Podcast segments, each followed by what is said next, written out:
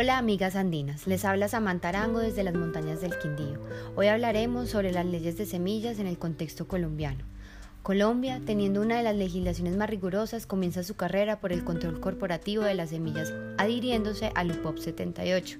En el 2006, no tranquilos con estas restricciones y respondiendo a las negociaciones del TLC con Estados Unidos, el gobierno de Álvaro Uribe Vélez comienza la criminalización del uso de semillas certificadas sin autorización de su creador, a través de una reforma del Código Penal, con penas de mínimo cuatro años de cárcel y multas de hasta 1.500 salarios mínimos.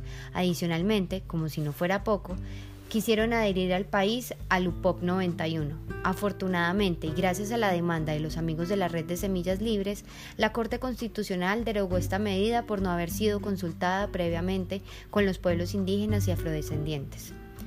Pero tal vez la norma más dañina para las semillas como bienes comunes fue la resolución 970 del 2010, que obliga a todas las semillas que sean usadas comercialmente deben estar certificadas por el Instituto Colombiano Agropecuario.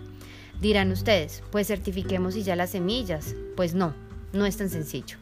Primero, aparte de que la certificación ya va en contravía de lo que entendemos como bien común, este proceso es más enredado que un laberinto e implica tener tanto recursos económicos como técnicos.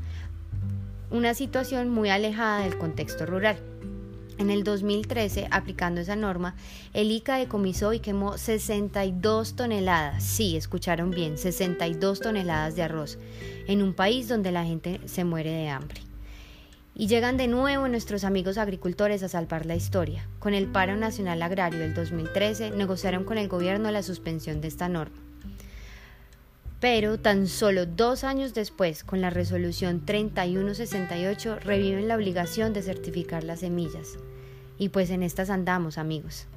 Sin embargo, las comunidades se siguen movilizando para exigir al gobierno neoliberal el respeto de los derechos de las comunidades y sus bienes comunes.